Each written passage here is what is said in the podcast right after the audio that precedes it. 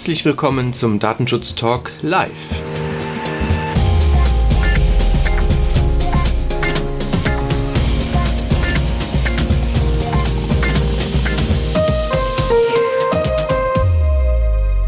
Die heutige Folge ist eine Aufzeichnung von einem Livestream, den wir am 16. November 2020 gemacht haben und Gegenstand war ein ja, ein Beschlussentwurf von der Datenschutzkonferenz. Der ist so nie verabschiedet und veröffentlicht worden, aber er war trotzdem über das Informationsfreiheitsgesetz am Ende öffentlich und abrufbar. Und in diesem Sinne ähm, haben wir es uns auch zur Aufgabe gemacht, das einmal zu beleuchten. Und diesen Livestream haben wir natürlich aufgezeichnet und möchten den jetzt hier auch nochmal als neue Podcast-Folge zur Verfügung stellen für alle, die am Livestream nicht teilnehmen konnten.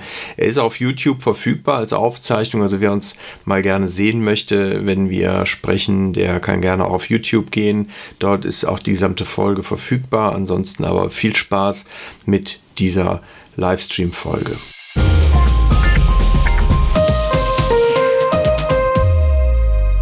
Ja, und da sind wir mit unserem ersten Datenschutz-Talk live. Wir sind ein wenig nervös und sind sehr gespannt, ob das so funktioniert, weil wir normalerweise einen Podcast aufnehmen, den wir noch schneiden können.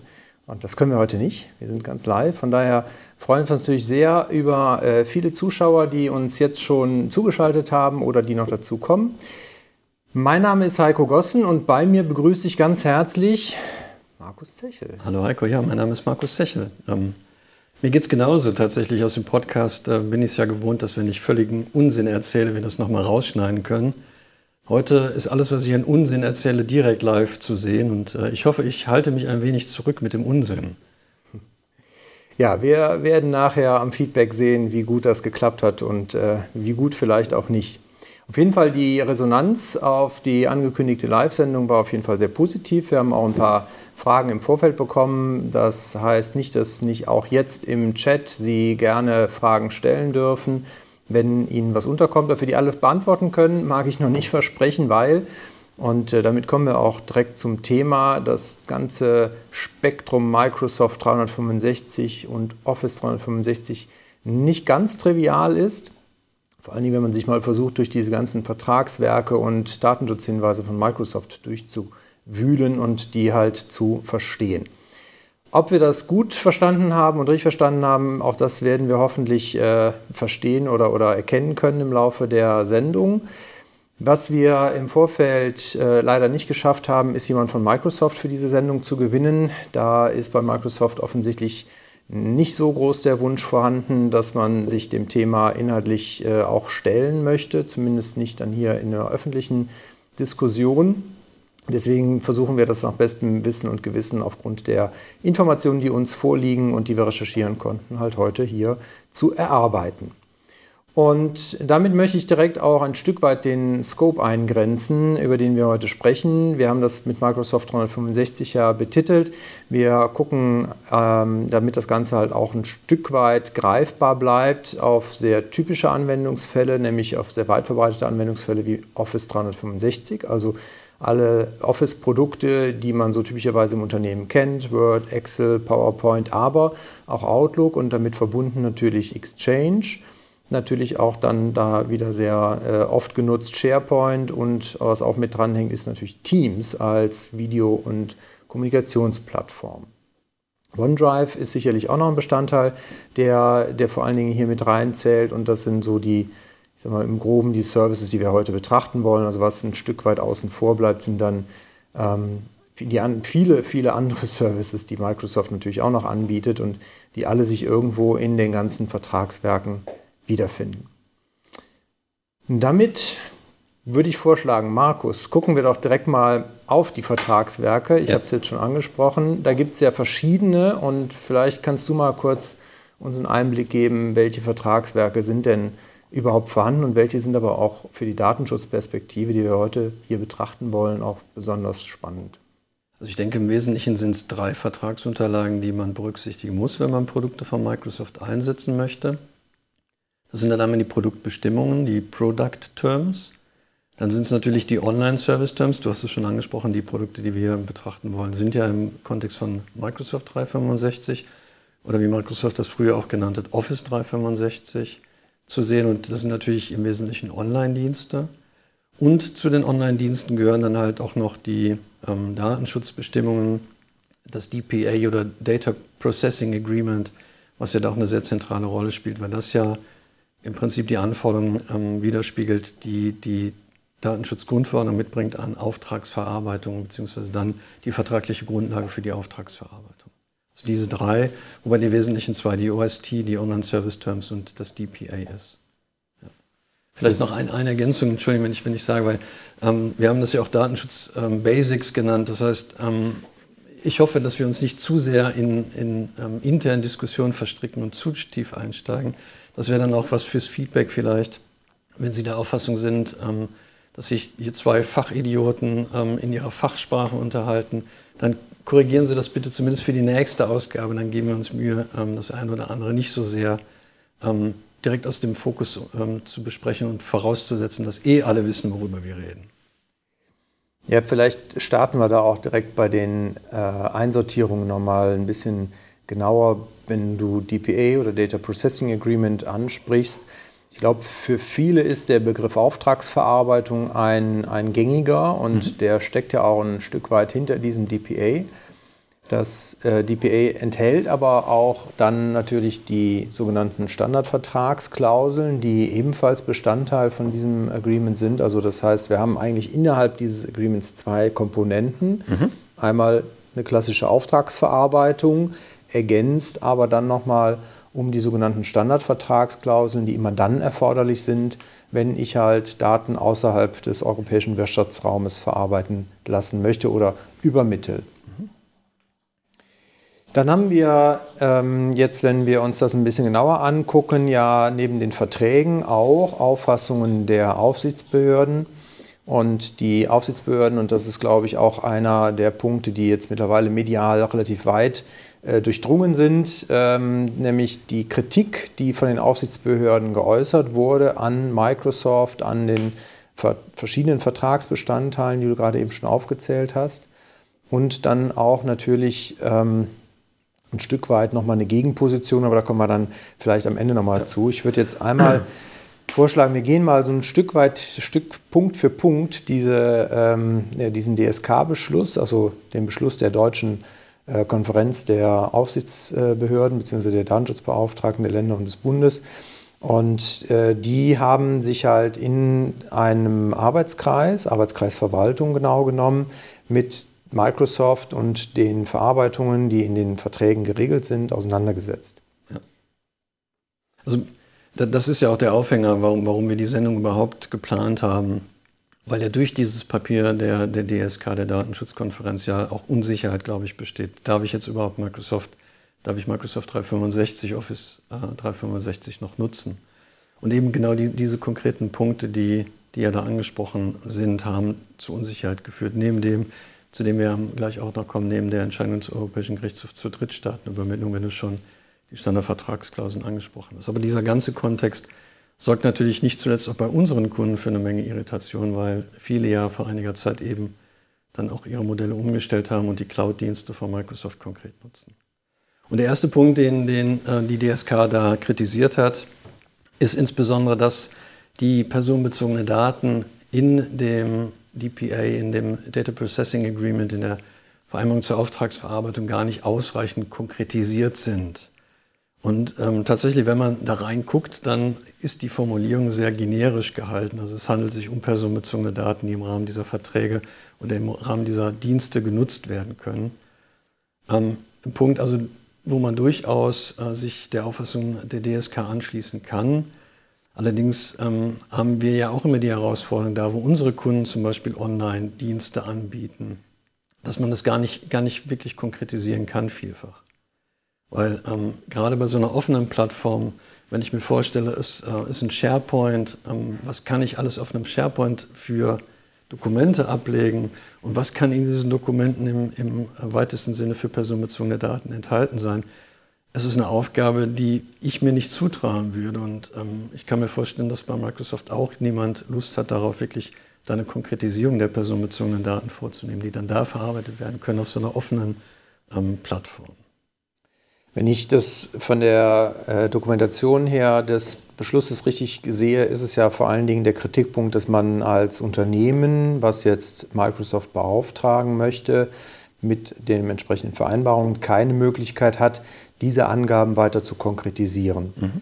Und da ist ja dann auch letztendlich ein Stück weit die Frage, wem bringt das unterm Strich was? Weil ich glaube, für Microsoft ist es ja erstmal völlig unerheblich, welche Daten ich in meinem SharePoint oder in meinem OneDrive speichere oder welche E-Mails ich bekomme. Die Maßnahmen, die sie ergreifen und das, was sie sich an Rechten an den Daten vorbehalten oder auch nicht, ist ja erstmal völlig entkoppelt davon, was ich in diese Vereinbarung reinschreibe. Also von daher stellt sich für mich halt auch natürlich ein Stück weit die Frage, bringt das überhaupt was, wenn ich diese Möglichkeit hätte? Also wem würde es etwas bringen, frage ich mal so. Also tatsächlich ist der Verantwortliche ja verpflichtet, die ähm, Kategorien von personenbezogenen Daten oder die personenbezogenen Daten, die er verarbeitet, selber ja in seinem Verzeichnis von Verarbeitungstätigkeiten zu dokumentieren. Also zumindest der Verantwortliche muss ja einen Überblick haben, welche Daten er in diesen Prozessen und damit auch dann in den Applikationen verarbeitet, die er bei Microsoft hosten lässt. Und Microsoft muss ja noch nicht mal mehr in der eigenen Dokumentation so weit runtergehen, da zu benennen, welche Daten verarbeitet werden, sondern da müsste der ähm, Auftragsverarbeiter ja auch nur die Zwecke oder, oder die, die Verarbeitungstätigkeiten dokumentieren, also auf diesem Grad der Abstraktion. Also ich bin bei dir. Die Frage stellt sich im ersten Moment nicht. Es wird vielleicht dann beim Löschen spannend. Ähm, kann ich wirklich ähm, das Löschen überprüfen? Aber auch da habe ich ja die Hoheit über die Daten. Ähm, die dann verarbeitet werden im Rahmen dieser Verarbeitungstätigkeit. Und das müsste ich eigentlich darüber auch wieder einfangen können. Ja, Löschen ist ja auch ein Punkt, da kommen wir gleich nochmal zu. Mhm. Ein anderer Punkt, der unter äh, zweitens dann auch kritisiert wird, ist ja der Punkt, dass Microsoft sich eigene äh, Verantwortlichkeiten für bestimmte Daten zuschreibt. Man hier also erstmal klarstellt, dass bestimmte Daten dann von Microsoft in eigener Verantwortlichkeit verarbeitet werden und äh, gleichzeitig für eigene Geschäftszwecke dann natürlich auch, das ist klar.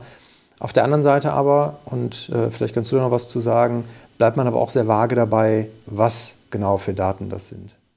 Also manche der Verarbeitungstätigkeiten, finde ich, sind völlig nachvollziehbar, dass es hier zu Abrechnungszwecken geht. Ähm, das, das finde ich völlig legitim, dass ähm, Microsoft sich das Recht ähm, auserbittet, für die Daten dann auch tatsächlich selber verantwortlicher zu sein. Insbesondere sind, sind es ja die Daten, die des Kunden, die ich dann verarbeite. Aber ich bin bei dir, also an, an manchen Stellen geht es halt dann doch ein bisschen weiter. Es geht ähm, um zum Beispiel die interne Berichterstattung und Geschäftsmodellierung. Und das wird dann ähm, ausgeführt, zum Beispiel Prognose, Umsatz, Kapazitätsplanung, Produktstrategie. Das ist, finde ich, eine sehr weitgehende Definition. Und äh, es gibt dann noch einen anderen Punkt, ähm, der noch angeführt wird, Verbesserung der Kernfunktionalität in Bezug auf Barrierefreiheit, Datenschutz und Energieeffizienz. Auch das sind Geschäftszwecke, unter denen ich mir fast alles vorstellen kann. Und wenn, wenn das die Abgrenzung ist, dann wird es natürlich schwierig, auch wieder zu trennen, ähm, auf welche Daten bezieht sich das. Und da macht es dann vielleicht doch wieder Sinn, ähm, zumindest grob zu wissen, um welche Daten es sich handelt, die Microsoft dann zu eigenen Geschäftszwecken verarbeitet.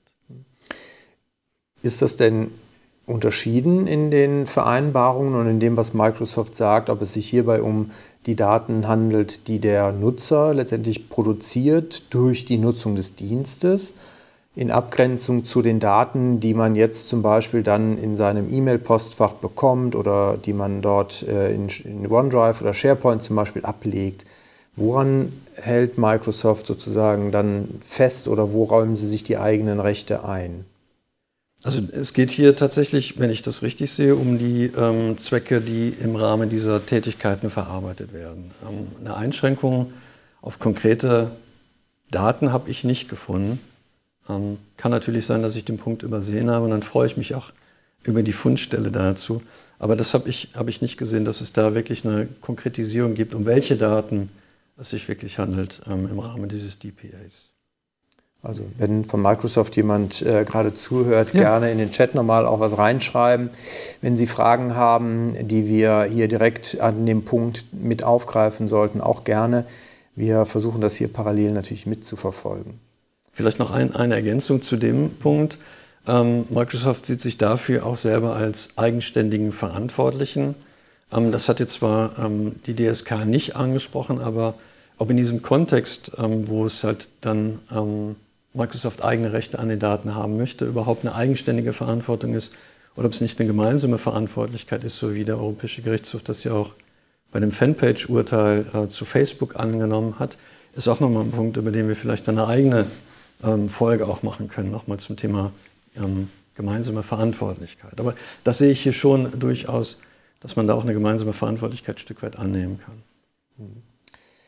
Jetzt haben die äh, in dem Papier, beziehungsweise weil es ja hier auch aus dem Arbeitskreis Verwaltung herauskommt, das ja auch nochmal moniert, dass die, wenn man denn davon ausgeht, und da glaube ich, ist vielleicht auch nochmal ein ganz wichtiger Knackpunkt, wenn wir jetzt über die Grundlagen sprechen, ja so, den wir betrachten sollten, dass wenn wir Daten erstmal im Unternehmen erheben oder verarbeiten von Mitarbeitern beispielsweise, dann ist es ja so, dass wir da erstmal eine Grundlage für haben. In der Regel ist es das Beschäftigungsverhältnis als vertragliche Grundlage. 26 BDSG ist hier sehr oft einschlägig. In manchen Fällen kann es sein, dass ich hier auf berechtigte Interessen zurückgreife. Dann bin ich in der DSGVO in Artikel 6 1f drin und kann natürlich zu diesem, äh, aus diesen, auf diesen Rechtsgrundlagen basierend erstmal die Daten von den Beschäftigten und auch von meinen Kunden verarbeiten. Dann kommt jetzt Microsoft daher und sagt, ja, du darfst jetzt hier meine Dienste nutzen, weil du entsprechend viele Münzen oben eingeworfen hast und gleichzeitig will ich aber auch an diesen Daten noch bestimmte Nutzungsrechte haben. Und wenn wir jetzt mal vom besten Fall ausgehen, ist es vielleicht gar nicht mal die Inhaltsdaten, die Sie nutzen, sondern es sind nur die sogenannten Metadaten. Mhm. Sie gucken also letztendlich, wenn wir so Stichworte Barrierefreiheit zum Beispiel nehmen, dann ist das ja wahrscheinlich, was sehr viel mit der Nutzung zu tun hat dann kann das ja damit zu tun haben, dass ich dann die Beschäftigtendaten verarbeite. Und das will ich jetzt auf einer eigenen ähm, Verantwortlichkeit tun, sprich im äh, Ergebnis brauche ich datenschutzrechtlich gesehen dafür auch eine Rechtsgrundlage. Und zwar brauche ich zwei. Einmal muss ich als Unternehmen, was jetzt ja Kunde von Microsoft ist, Microsoft diese Daten ja formal zumindest zur Verfügung stellen. Weil Microsoft selber sie ja erstmal jetzt kein, kein Vertragsverhältnis mit dem Betroffenen hat, sondern nur mit mir als Unternehmen. Also muss ich diese Daten Microsoft zumindest auf einer formalen Ebene zur Verfügung stellen. Ich habe also eine sogenannte Übermittlung.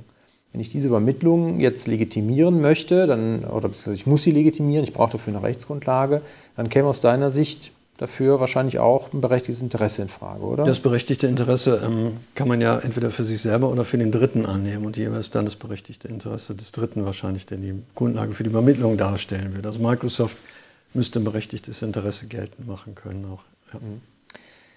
Jetzt ist ein Kritikpunkt in diesem Papier von der DSK, dass halt die Behörden dieses berechtigte Interesse nicht haben, sondern im behördlichen Umfeld, die äh, müssen halt natürlich gucken, dass sie mit den Rechtsgrundlagen arbeiten können, die dort vorgesehen sind. Das sind in Teilen halt Regelungen, die im BDSG stehen oder auch äh, in der DSGVO natürlich schon ein Stück weit. Aber im Ergebnis sagen die, nee, für Behörden können wir das nicht immer annehmen, dass es ein berechtigtes Interesse gibt als mögliche Rechtsgrundlage und deswegen dürfen wir das in Behörden nicht einsetzen. So als einer der Kritikpunkte. Der aber, und ich glaube, das ist halt auch wichtig, wenn ich als Unternehmer oder im Unternehmen das betrachte, dass ja hier etwas mehr Spielraum besteht, weil ich erstmal diese Interessenabwägung grundsätzlich erstmal durchführen kann. Mhm.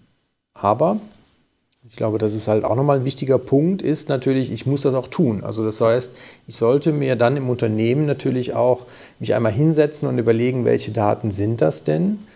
Was kann ich letztendlich halt auch erkennen, was Microsoft dann für Daten nutzt und dann auch diese Interessenabwägung durchführen. Und wenn ich das richtig gesehen habe, gibt Microsoft nicht allzu viel dazu Auskunft, was sie mit den Daten genau machen, beziehungsweise auch, wie sie die Daten im Zweifelsfall weiter schützen. Stichwort Anonymisierung, Pseudonymisierung. Ja, was ja noch dazu kommt, ähm, bei der Interessenabwägung geht es ja nicht nur um das berechtigte Interesse, sondern wie der Name schon sagt, es ist ja auch eine Interessenabwägung.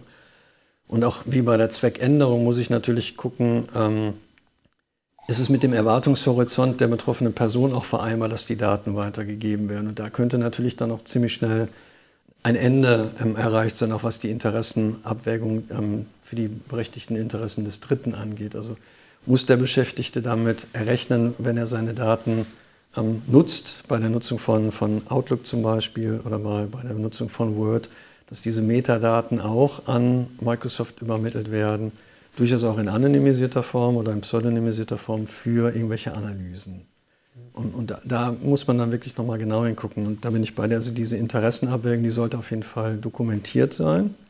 Und die sollte natürlich dann auch ähm, zu einem Ergebnis kommen, was auch reproduzierbar ist, damit man ähm, auch dokumentieren kann, ja, hier, ähm, darauf haben wir unsere Abwägung gestützt.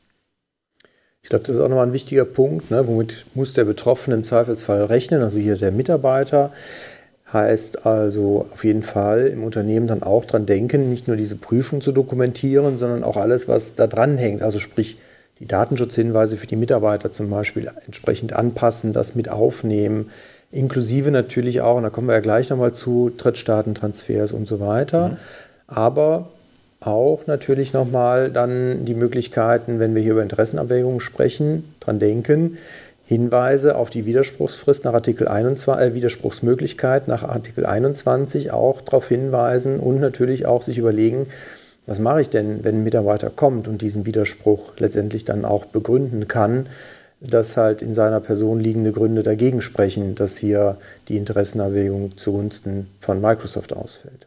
Spannend finde ich auch noch dann, wie Microsoft eventuell die Informationspflichten nach Artikel 14 umsetzt, weil sie die Daten ja dann nicht bei, den, bei der betroffenen Person direkt erhoben haben. Das wäre vielleicht dann auch noch eine Frage. Oder ob man sich dann zurückzieht, dass es aufgrund der Menge an Informationen ähm, eben nicht möglich ist zu informieren. Aber das ist ja eine Frage, die, die Microsoft dann klären darf. Jetzt hast du eben in dem Zusammenhang auch die gemeinsame Verantwortlichkeit angesprochen. Mhm. Da habe ich aber verstanden, hat Microsoft im Moment erstmal keine Ambitionen dazu, entsprechende Vereinbarungen vorzusehen oder anzubieten, sondern die berufen sich, berufen sich halt tatsächlich auf die Position, nein, sie haben eine eigene Verantwortlichkeit, es ist eine strenge Übermittlung und damit halt auch keine gemeinsame Verantwortlichkeit. Ähm, das kann man, glaube ich, auch gut vertreten, zumindest was diese Cloud-Dienste angeht. Ähm, die, der Europäische Datenschutzausschuss hat ja auch nochmal Guidelines rausgegeben, die sich nochmal sehr stark orientieren an dem, was die Artikel 29-Gruppe in dem Working Paper auch dazu schon rausgegeben hat, wo es um Controller und Processor geht. Und eine der Beispiele, die auch ähm, der Europäische Datenschutzausschuss anführt, ist halt dieses Cloud Computing, wo ein ähm, multinationales Unternehmen einen, ein, mehrere Dienste zur Verfügung stellt, worauf der Kunde dann, dann setzt. Und das ist natürlich, klingt natürlich sehr nach dem, was Microsoft jetzt eben macht mit seinem Microsoft 365. Also mindestens für das, ähm, dieses Hosting mit den dazugehörigen Dienstleistungen würde ich immer eine Auftragsverarbeitung annehmen.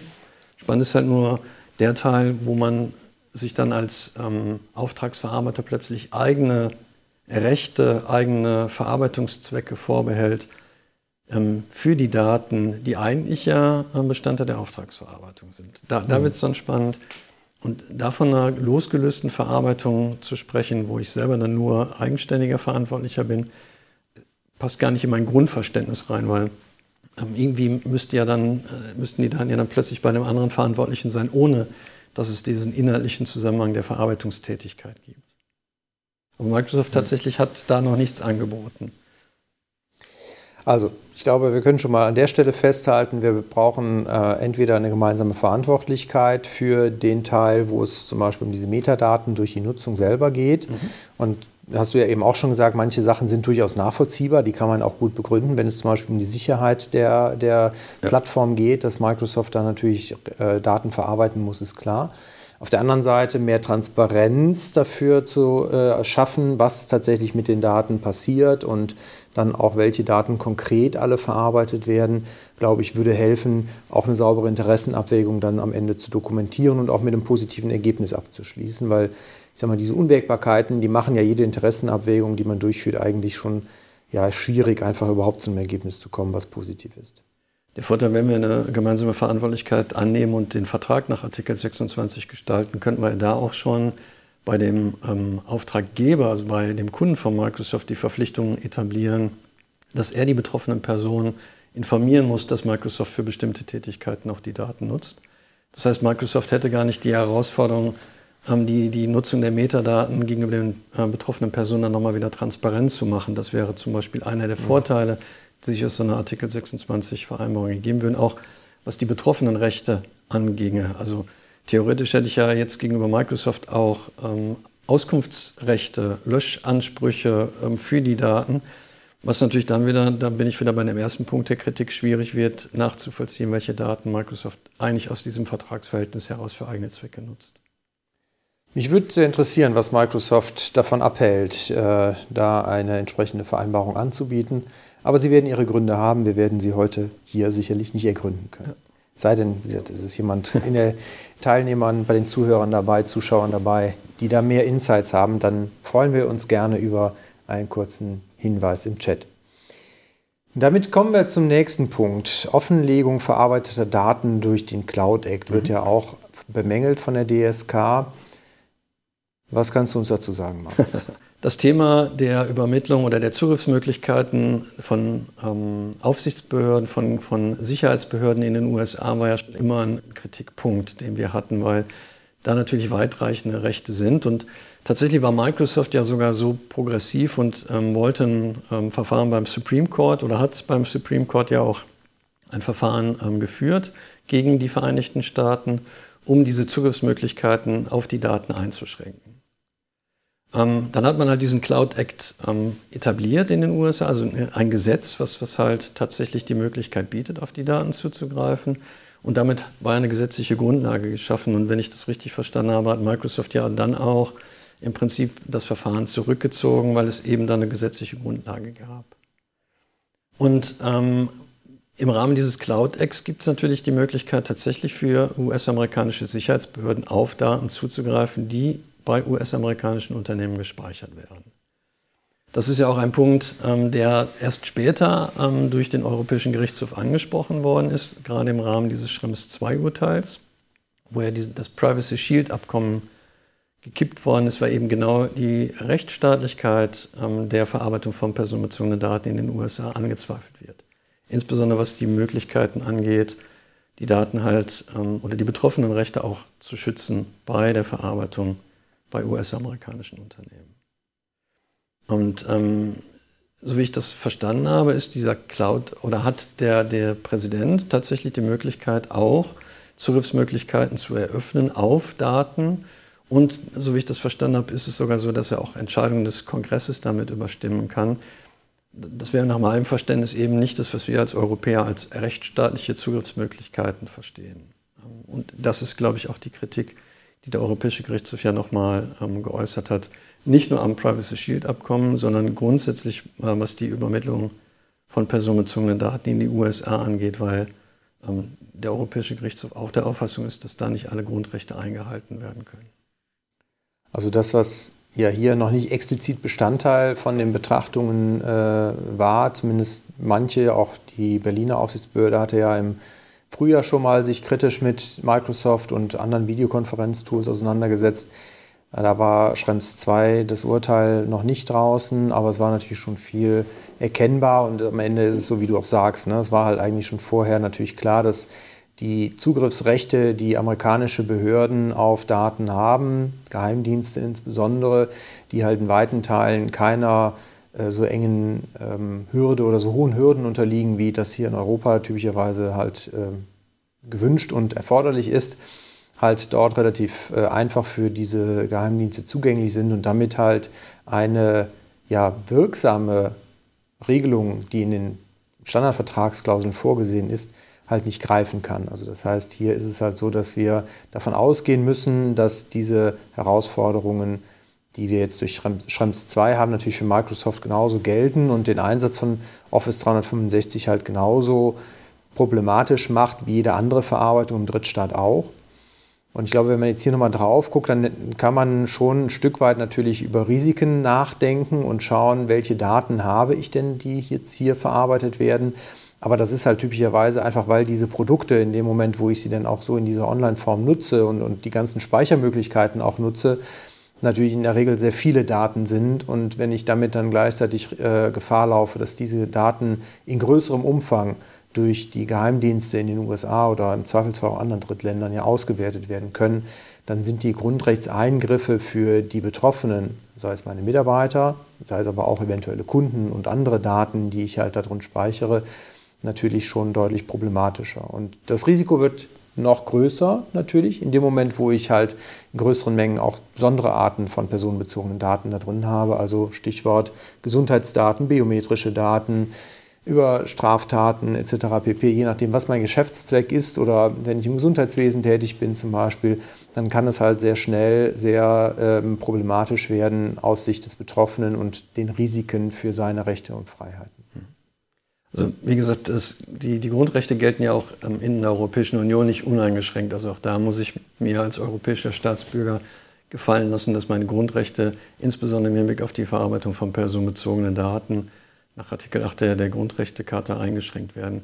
Aber dann immer im, im Kontext der Rechtsstaatlichkeit. Und ähm, die Frage stellt sich dann tatsächlich ja bei, bei Drittstaaten. Und ähm, der EuGH hat ja tatsächlich auch die USA ähm, oder die Übermittlung generell in Frage gestellt. Also andere Länder hat er jetzt nicht betrachtet, aber ich bin bei dir. Also ich könnte mir auch andere Länder vorstellen, wo die Rechtsstaatlichkeit ähm, eben nicht gewährleistet ist, was den Zugriff auf Daten angeht. Mhm.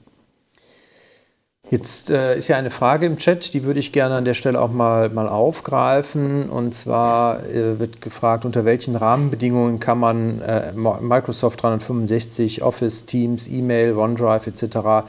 in Schulen einsetzen. Das ist natürlich jetzt, wie gesagt, gerade in dem Blick darauf, welche Daten ich dann im Zweifelsfall dort verarbeiten kann, ja vielleicht immer eine spannende Frage. Ähm, da läuft interessanterweise ja gerade ein Pilotversuch in Baden-Württemberg. Ähm, wir haben das in einem unserer letzten Podcasts ja erwähnt, dass wir, glaube ich, 20 bis 30 Berufsschulen ähm, planen, ähm, Microsoft 365 auch im Schulbetrieb einzusetzen. Das Ganze wird von der Aufsichtsbehörde in Baden-Württemberg mit betreut. Also ähm, der Brink ist da wohl, wohl sehr nah dran. Es gab eine Datenschutzfolgenabschätzung für die Verarbeitungstätigkeit und die hat zumindest dazu geführt, dass man die Pilotphase weiter durchsetzt. Ähm, die Bedingungen gelten ja grundsätzlich. Man muss halt auch noch gucken, in welchem Bundesland, ähm, weil es ja ähm, häufig auch dann nochmal Länderrecht ist, also die, die Schulgesetzgebung, weil es ja in, in den Kontext des, der Kultusministerien fällt, fällt dann auch immer in, in Landesgesetzgebung, ob das jeweilige Land das überhaupt zulässt. Dürfen die Daten überhaupt außerhalb der Schule verarbeitet werden oder nicht? Das sind so spannende Fragen, die man dann stellen muss. Und, ähm, ich habe da keine abschließende Antwort zu, ähm, sondern nur noch mehr Fragen, die ich aufwerfen werfen kann. Also, ähm, ich halte das für, für eine sehr große Herausforderung, insbesondere wenn wir uns in Nordrhein-Westfalen die allgemeine Schulordnung zum Beispiel angucken. Lässt die das überhaupt zu? Weil ähm, da die Restriktionen an die Datenverarbeitung sehr, sehr eng sind. Also was darf der Lehrer überhaupt über die Schüler speichern? Wo darf er das speichern? Darf er das überhaupt auf seiner eigenen Infrastruktur speichern und darüber hinaus dann, wie sieht es mit Cloud-Diensten aus, die genutzt werden dürfen? Das sind, äh, sind berechtigte Fragen, glaube ich, auch, die es natürlich sehr schwer machen. Und da sind wir auch, glaube ich, du auch noch nicht wirklich jetzt äh, tiefer eingestiegen, um ja. das halt am Ende abschließend und fundiert vor allen Dingen also zu Also ich, ich würde den, den, Pilotversuch in Baden-Württemberg abwarten, auch was, was Herr Brink sagt. Der ist ja immer, immer sehr progressiv, auch was die Einschätzung angeht. Wir kommen ja auch gleich noch dazu, gehört ja auch zu den unnachgiebigen fünf, äh, den renitenten fünf. Ähm, also ich, ich würde das abwarten, das wird wahrscheinlich nicht mehr sehr lange dauern. In Hessen gab es ja auch schon ähm, die, die Stellungnahme vom Datenschutzbeauftragten, der im ersten Schritt ja gesagt hat, geht gar nicht. Und dann aber, nachdem er auch eine Konsultation mit Microsoft hatte, gesagt hat, dass er ähm, unter den aktuellen ähm, Gesichtspunkten eben von seiner alten Stellungnahme zurücktritt. Da kann ich auch im Internet noch empfehlen, mal danach zu suchen, ähm, die, die Stellungnahme des hessischen Datenschutzbeauftragten. Wir können aber auch, ich weiß nicht, gibt es ja auch Show Notes? Dann können wir das auch noch mit da reinpacken. Dann, äh, ja. ja. Auf jeden Fall werden wir das nachher auch nochmal als Podcast veröffentlichen, als Podcast-Folge. Und dann haben wir auch die Möglichkeit, da noch ein paar Verweise reinzumachen. Guter, guter Tipp. Ich würde dann nochmal auf äh, andere Kritikpunkte eingehen wollen, die von der DSK da äh, ermittelt wurden. Und da ist ja ein Punkt auch die Umsetzung technischer und organisatorischen Maßnahmen, die nach 32 DSGVO bemängelt wird. Mhm. Ähm, war das jetzt an, an, an mich? Ah, okay. Das war sozusagen die äh, Aufforderung, dass du da vielleicht mal den Ball auffängst. Okay, ja, ich fange den Ball gerne auf. Es gibt einen Anhang A zum DPA, ähm, der sich mit Sicherheitsmaßnahmen beschäftigt. Und das ist natürlich zugegebenermaßen eine generische Aufstellung der, der technischen und organisatorischen Maßnahmen. ähm, die ähm, sich, wenn ich das richtig sehe, sehr stark an der ISO 27001 orientiert. Also es beginnt damit Organisation der Sicherheit, Asset Management, ähm, physische Sicherheit, das, das, sind halt alles Normkapitel, die wir natürlich mhm. schon mal irgendwo gesehen haben. Ähm, hieraus kann ich natürlich ein, Grundverständnis ähm, ermitteln. Ich denke, dass es bei so einem Cloud-Anbieter wie Microsoft äh, verständlich ist, dass die insbesondere bei so einem Standardvertrag nicht eine Konkretisierung ihrer technischen und organisatorischen Maßnahmen herausgeben, weil damit wäre es für Angreifer ja nahezu ein leichtes, ähm, die dann auch für die Überwindung der Sicherheitsmaßnahmen zu nutzen, als Ausgangspunkt zumindest für irgendwelche Angriffe. Und Microsoft äh, hat sich natürlich selber ähm, unterworfen regelmäßigen Überprüfungen. Das heißt, ähm, die orientieren sich offensichtlich nicht nur an der ISO 27001, sondern die Rechenzentren, die die verwenden, sind auch zertifiziert. Also die haben ein Managementsystem nach ISO 27001 etabliert, was regelmäßig überprüft wird.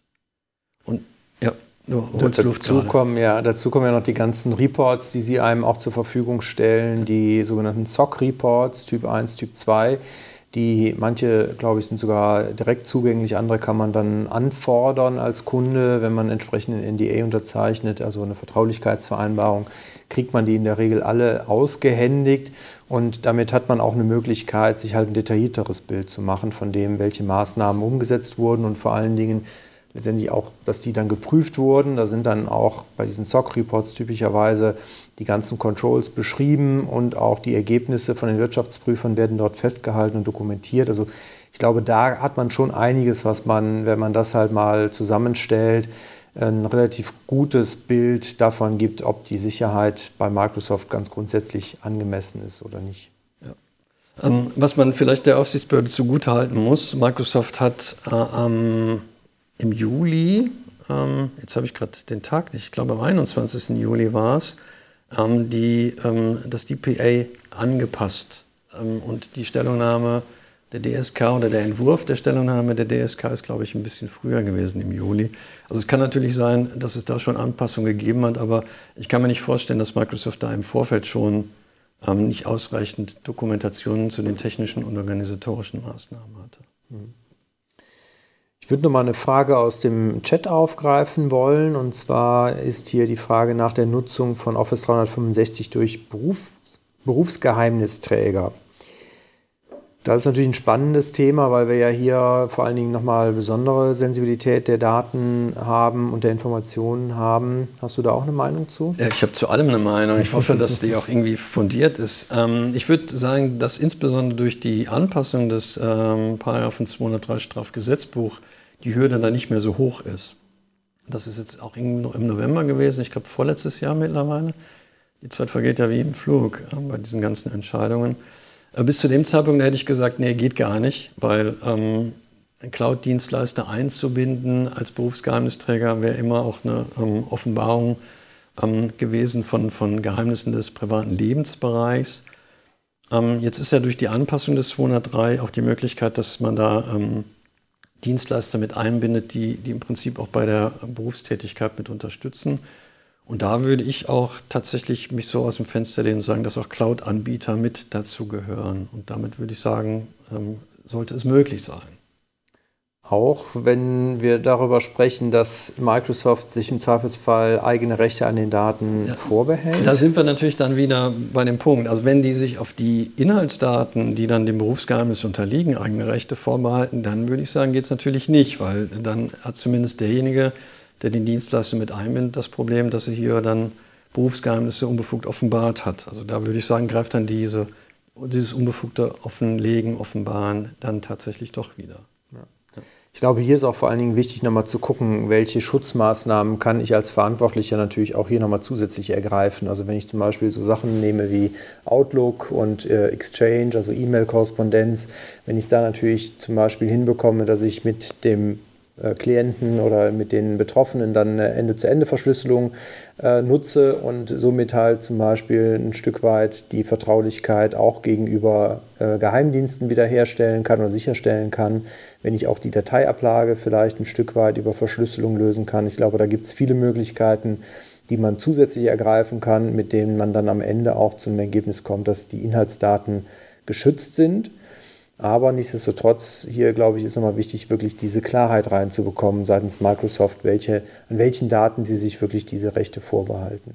Ja. Ich meine, unabhängig davon, dass die Aufsichtsbehörden ja eh bei so Informationen nicht nur von der Transportverschlüsselung, sondern auch von der Inhaltsverschlüsselung eigentlich ausgehen. Also ja. Daten, die wirklich einem Berufsgeheimnis unterliegen, sollte man tatsächlich nicht unverschlüsselt per E-Mail übertragen.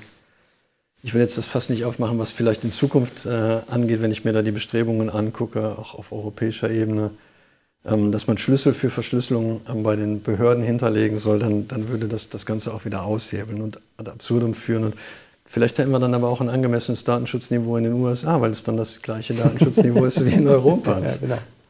Genau, vielleicht müssen wir es in den USA gar nicht erhöhen, sondern nee, wir senken es einfach bei uns ab und dann genau, passt es. Ja, ja, gute Idee. Okay, dann lass uns noch auf die letzten zwei Punkte schauen, die von der DSK bemängelt wurden. Der eine Punkt ist die Löschung und Rückgabe personenbezogener Daten. Bei der Auftragsverarbeitung ja typischerweise so, dass wenn ich als Verantwortlicher sage, jetzt sollen die Daten gelöscht werden, dann muss der Auftragsverarbeiter dem Folge leisten. Beziehungsweise, wenn ich üblicherweise ist es in den Verträgen so vorgesehen, wenn ich das Vertragsverhältnis beende, wenn ich also diesen Service nicht mehr nutzen möchte, dann sollte der Auftragsverarbeiter natürlich diese Daten auch löschen, zumindest innerhalb einer gewissen Frist, die man ja im Vorfeld auch vereinbaren kann. Also Microsoft hat äh, tatsächlich ähm, in, den, äh, in dem DPA sich auch zum Thema Löschen ähm, oder Rückgabe der Daten ausgelassen. Also tatsächlich ist es so, wenn man sein Konto kündigt, hat man noch eine gewisse Karenzzeit, wo man dann auch die Daten noch ähm, verlangen kann, zurückverlangen kann. Und dann werden die Daten gelöscht. Der Punkt, den ja die DSK kritisiert oder Teile der DSK, muss man ja sagen, kritisiert, ist natürlich genau der, der wieder an den ersten Punkt der Kritik anschließt. Dadurch, dass wir keine saubere Trennung der ähm, Verantwortlichkeiten und der personenbezogenen Daten innerhalb dieser Verantwortlichkeiten haben, ist natürlich auch schwierig, auf welche ähm, Daten ich dann diesen Löschanspruch habe. Welche Daten behält Microsoft dann eben für eigene Zwecke und äh, welche Daten können dann tatsächlich gelöscht werden.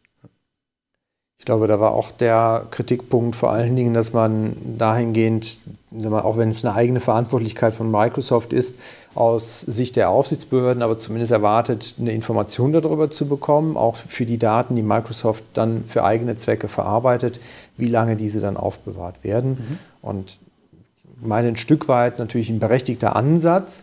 Auf der anderen Seite aber etwas, wenn wir von einer legitimen Übermittlung an Microsoft erstmal ausgehen, ja, und das war ja das, was ich eben erklärt habe, ich muss ja diese zwei Schritte sehen, ich muss erstmal die Daten an Microsoft äh, legitimiert übermitteln und dann Microsoft für sich natürlich eine Rechtsgrundlage haben, um sie weiter zu verarbeiten. Dann müssen sie aber auch am Ende selber für diese Datenschutzkonformität sorgen und dann auch entsprechend Löschfristen festlegen. Ja natürlich, klar, im Rahmen der Datenschutzhinweise auch wieder transparent machen normalerweise. Aber ganz grundsätzlich würde ich sagen, ist es nicht mehr Aufgabe des äh, Verantwortlichen im Sinne von dem Kunden von Microsoft, sich halt um die Löschfristen jetzt bei Microsoft auch noch kümmern zu müssen, wenn ich sie schon legitim übermittelt habe. Genau, das wäre die Voraussetzung, aber das spricht natürlich dann auch wieder für mein Argument, hier eine gemeinsame Verantwortlichkeit anzunehmen, weil das könnte man dann auch großartig mit in den Vertrag nach Artikel 26 ähm, mit angeben, ähm, wie lange werden die Daten aufbewahrt, wie werden die gelöscht, damit der Verantwortliche, also der Kunde aus der Perspektive von Microsoft auch, auch gegenüber den betroffenen Personen schon möglichst früh transparent ähm, machen kann. Mhm. Also ein Punkt, den man sicherlich mm, klären kann, aber der jetzt nie unbedingt zu einer nicht konformen Beauftragung von Microsoft führen würde. Ja. So, dann haben wir noch den letzten Punkt, äh, der in dem Papier auftaucht. Das ist die Information über Unterauftragsverarbeiter. Das ist ja in der DSGVO eigentlich auch relativ eindeutig geregelt, dass ich halt Unterauftragsverarbeiter genehmigen muss. Ich kann das zwar pauschal tun, aber dann muss ich zumindest die Möglichkeit haben, ein Widerspruchsrecht auszuüben. So zumindest in meiner Erinnerung in der DSGVO geregelt. Und wie sehen jetzt da die Regelungen bei Microsoft aus? Und was ist der Problempunkt? Ja, das sieht sehr generisch aus. Also Microsoft sagt tatsächlich, dass sie ähm, ähm, durchaus ähm, Unterauftragsverarbeiter ähm, einbinden kann, mhm. dass sie das auch gelegentlich mal ähm, eine Veränderung vornehmen und das dann auf der Webseite äh, publizieren würden und äh, das möglichst rechtzeitig, ich glaube sechs Monate ähm, vorher würden sie das rechtzeitig bekannt geben, wenn da ein Wechsel geplant ist. Ich muss gestehen, dass ich diese Webseite, auf die sich das bezogen hat, nicht, nicht gefunden habe in der Recherche. Ähm, wer schon mal versucht hat, Datenschutzhinweise bei Microsoft zu bekommen, ähm, eine, eine, großartige Webseite, wo unheimlich viel zum, zum Datenschutz, zur Datenschutzgrundverordnung erklärt ist. Es gibt äh, Checklisten, wo man sich selber vorbereiten kann, was zu tun ist. Aber das ist wie bei diesen großen Portalen häufig irgendwie ähm, so, so, ein Boomerang. Also man, man wirft und kommt immer wieder an dem Punkt an, von dem man ausgegangen ist, über zwei oder drei Stationen. Und ich habe diese Übersicht über die Dienstleister, die Microsoft einsetzt, nicht gefunden. Ähm, auch da bin ich für den Hinweis dankbar, ähm, welchen Link man dann da anklicken muss, ähm, um, um das zu finden. Also von daher würde würd ich im Moment die Kritik noch, noch gelten lassen, dass es halt nicht ausreichend transparent gestaltet ist, welche Dienstleister man einsetzt. Ein Punkt, der in diesen Kontext vielleicht mit reinkommt, den haben wir vorhin äh, ein bisschen geschlabbert, ist natürlich auch die Frage, ähm, wo sitzen diese Dienstleister? Weil das ja auch eine ganz spannende Frage ist, wenn wir vorhin über Drittstaatenübermittlung gesprochen haben. Ähm, natürlich ist die Erwartung, wenn wir mit Microsoft äh, in, in um Deutschland ähm, einen Vertrag machen, auch für Microsoft 365, dass wir dann ein deutsches Unternehmen haben und da kommt ja dann Drittstaatenübermittlung erstmal gar nicht vor. Ähm, das Unangenehme ist natürlich, dass man tatsächlich laut DPA Microsoft sogar beauftragt, die Daten ähm, auch in die Vereinigten Staaten zu schicken, unter Berücksichtigung natürlich der, ähm, der Mittel, die auch die Datenschutzgrundverordnung vorsieht, insbesondere im Kapitel 5, also dass da die, die Rechtmäßigkeit der Übermeldung in Drittstaaten legitimiert ist. Ähm, und das ist aber nicht nur für die USA, sondern auch in andere Länder, wo tatsächlich der Microsoft Daten verarbeitet und auch die Auftragsverarbeiter Daten verarbeiten lassen. Und da fällt das Ganze natürlich dann oder diffundiert das Ganze irgendwie in die ganze Welt.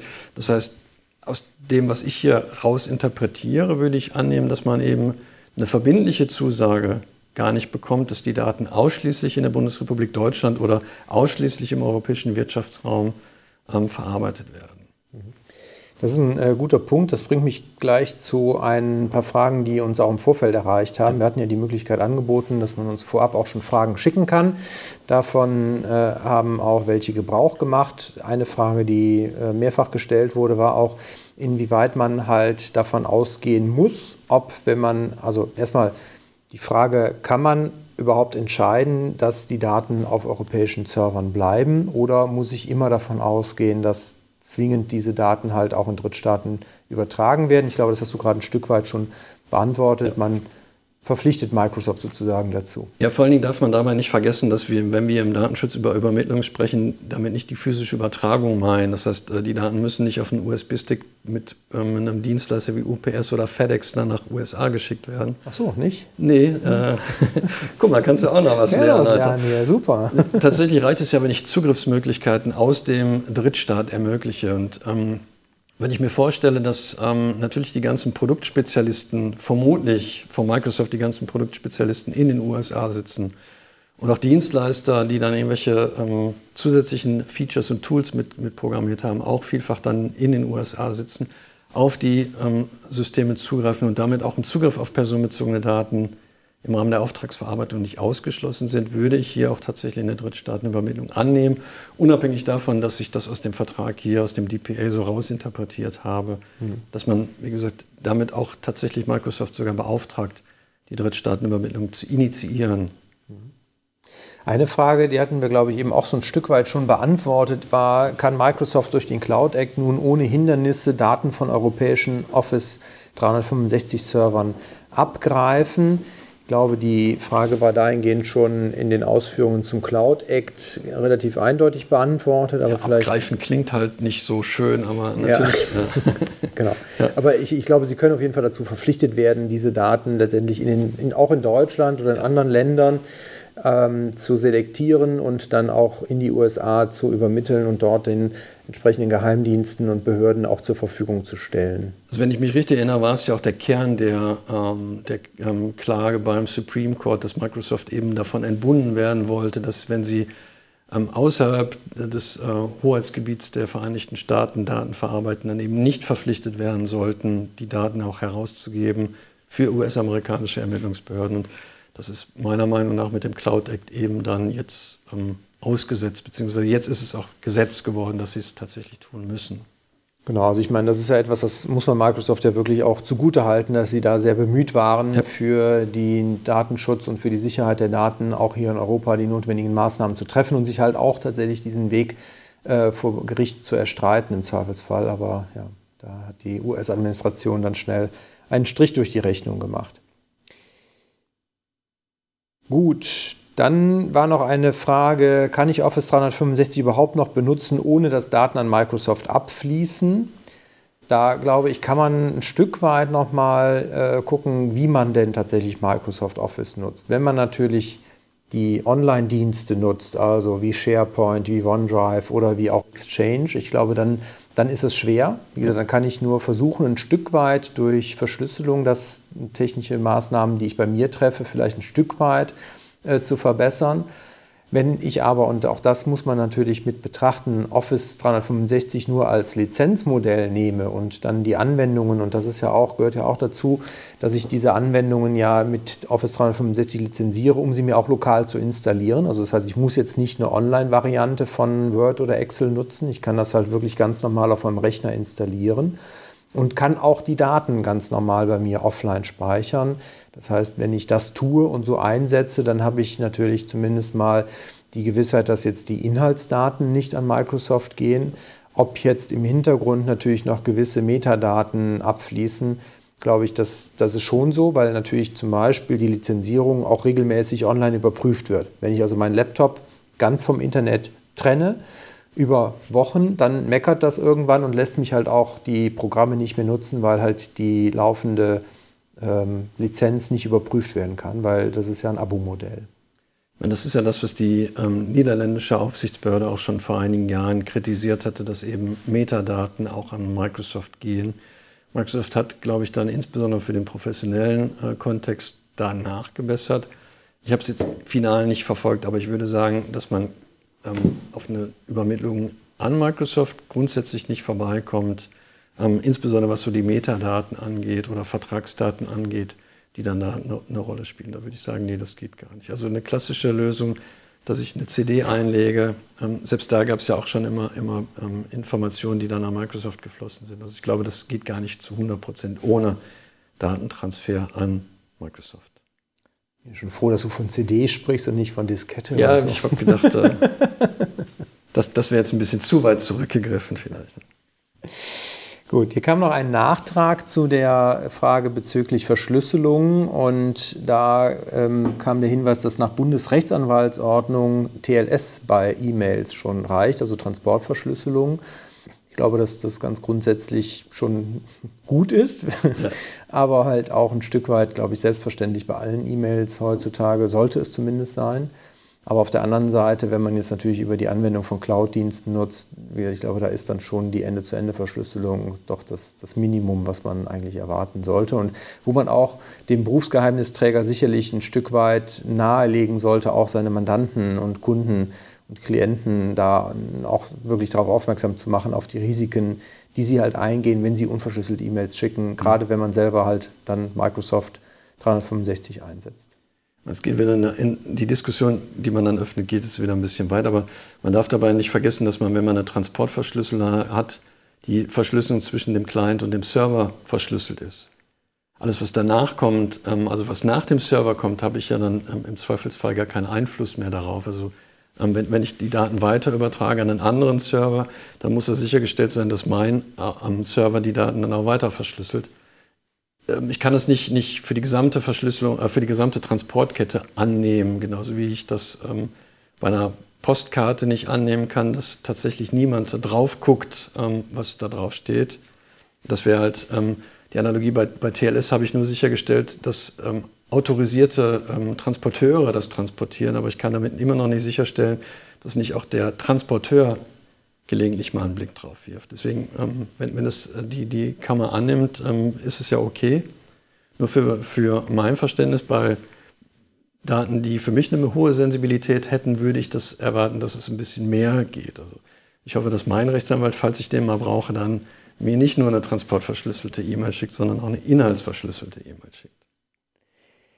So, jetzt hast du eben schon die Renitenten 5 angesprochen. Ja, genau. Was steckt dahinter? Klär uns auf. Ähm, über das Papier, was wir jetzt diskutiert haben, das ist ja eigentlich eine äh, Entscheidung der Datenschutzkonferenz, ähm, ein Beschluss, der gefasst werden sollte, ähm, der aber nicht einstimmig ähm, geschlossen worden ist, sondern es gibt tatsächlich ähm, einige ähm, Aufsichtsbehörden, die sich dem Entschluss nicht anschließen wollten, diesen Beschluss zu fassen. Und von diesen einigen, die es gab, ich glaube acht Aufsichtsbehörden, die sich, die sich dem Veto oder die ein Veto hatten, dass es kein einstimmiger Beschluss ist, gibt es dann noch einige, die auch eine äh, Pressemitteilung veröffentlicht haben und ihre Stellungnahme dann auch nochmal konkretisiert haben. Und das sind die, die ich als die renitenten fünf bezeichne. Ich hoffe, die Kollegen bei den Aufsichtsbehörden sehen mir das nach und nehmen mir das nicht übel dabei. Nein, es ist ja, ist ja durchaus, glaube ich, auch positiv zu sehen, dass Sie ja. damit äh, auch nach draußen gehen, weil ich meine, das sehen wir immer wieder bei vielen Diskussionen bei der DSK, dass halt auch da immer wieder Aufsichtsbehörden dabei sind, die sich halt dieser sehr restriktiven und, und sehr absoluten Auffassung nicht immer anschließen können und wollen. Und das ist ja für uns als Unternehmen oder Berater für Unternehmen ja auch durchaus positiv, weil, weil es halt, ich glaube, ein Stück weit einfach der Realität näher ist, wenn man halt auch mal drauf guckt und sieht, gerade jetzt unter Corona-Zeiten, was halt die Nöte von den Unternehmen sind, dann ist wahrscheinlich das halt auch ein, ein sehr untergeordnetes Thema für viele Unternehmen gewesen in den letzten Monaten. Und dann sollte man halt auch vielleicht da nicht zu zu äh, stark drohen mit dem, wie man letztendlich dann, wenn man es ganz eng sieht, bestimmte Dinge vielleicht auch einstufen muss. Auf der anderen Seite, wir wollen das Thema natürlich jetzt auch nicht runterspielen. Inhaltlich glaube ich, haben die auch sich schon ganz grundsätzlich kritisch gegenüber Microsoft und den Vertragswerken und allem, was Microsoft da so anbietet, geäußert. Aber sie haben halt gesagt, dass es ein Stück weit zu undifferenziert ist und dass man halt sich einer pauschalen Ablehnung da nicht anschließen will und kann. Das finde ich dahingehend auch, ich sage mal so ganz grundsätzlich von der Frage her, ist es eigentlich opportun für eine Aufsichtsbehörde konkrete Produkte zu empfehlen oder auch davon abzuraten oder sogar zu bescheiden, dass sie vielleicht nicht datenschutzkonform sind. Vor allen Dingen, wenn man, ich sag mal, auch selber nur eine gewisse oberflächliche Prüfung machen kann. Ohnehin, ich sag mal, sehr fraglich. Du hast das vor zwei, drei Wochen in unseren Datenschutz-News ja auch den Artikel nochmal äh, referenziert. Den haben wir in den Show Notes hatten wir, glaube ich, auch drin verlinkt. Naming and Shaming. Naming and Shaming, yes. Genau. Ähm, sehr zu empfehlen, da auch nochmal reinzugucken, weil letztendlich die Problematik, die sich daraus ergibt, wenn Aufsichtsbehörden halt solche Empfehlungen oder halt auch, wie gesagt, äh, Anti-Empfehlungen aussprechen, die sich daraus ergeben und ob das halt überhaupt rechtlich tragfähig ist, ähm, das kann man da auf jeden Fall nochmal ganz gut drin nachlesen. Also wie gesagt, genau, genau das, was du gesagt hast, ist das Ergebnis auch der, der Pressemitteilung. Also das ist die Aufsichtsbehörde ähm, aus Baden-Württemberg, ähm, aus Bayern, aus Hessen und aus dem Saarland. Ähm, und zweimal Bayern, weil Bayern ja sich den Luxus erlaubt, noch zwei Aufsichtsbehörden zu haben. Ähm, das ist einmal ja für den öffentlichen und für den nicht öffentlichen äh, Teil. Die haben halt äh, tatsächlich gesagt, dass in, in vielen Teilen natürlich die Kritik durchaus gerechtfertigt ist, aber man im Prinzip ja ähm, auch mit Microsoft ähm, weiterhin in, im Gespräch bleibt und insbesondere, dass sich die Einschätzung des Arbeitskreises auch auf Dokumente bezogen hat, die Microsoft in der Zwischenzeit schon zweimal nachgebessert hat. Also von daher zeigt das ja auch, dass Microsoft durchaus auch mit den Anforderungen der Datenschutzgrundverordnung sich auseinandersetzt und vielleicht dann auch nochmal mit den Besonderheiten, die wir im föderativen Deutschland haben, mit dem Luxus eben 17 Datenschutzaufsichtsbehörden ähm, zu haben, während in anderen Ländern halt es immer nur eine Datenschutzaufsichtsbehörde ja, 18 eigentlich, ne? Ähm, 18. Im BFDI haben wir ja auch noch. Ja, ja, klar. Ja, plus zwei in Bayern. Ja, ach ja, ja, ja. plus zwei in Bayern. Sehr gut. Dann glaube ich, haben wir das Thema ganz gut umrundet. Hast du noch was zu ergänzen? Ich hatte am Anfang Sorge, ob wir überhaupt eine Stunde darüber quatschen können. Ähm, aber wie man sieht an, an der Uhrzeit, an der fortgeschrittenen Zeit, dass wir tatsächlich fast die Stunde komplett ausgeschöpft haben. Also so stand zumindest in meinem Terminkalender. Wir hatten es ja nicht offiziell angekündigt vor so lange. Ja.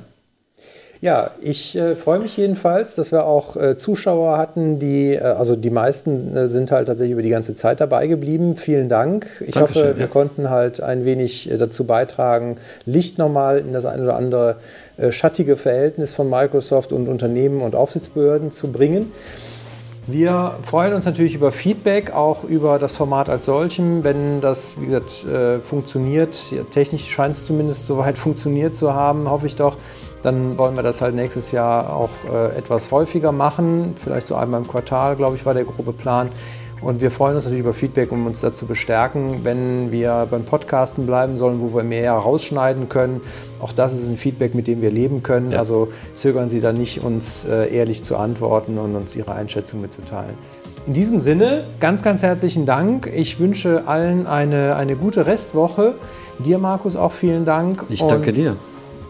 Bleiben Sie uns gewogen. Auf bald. Bis bald.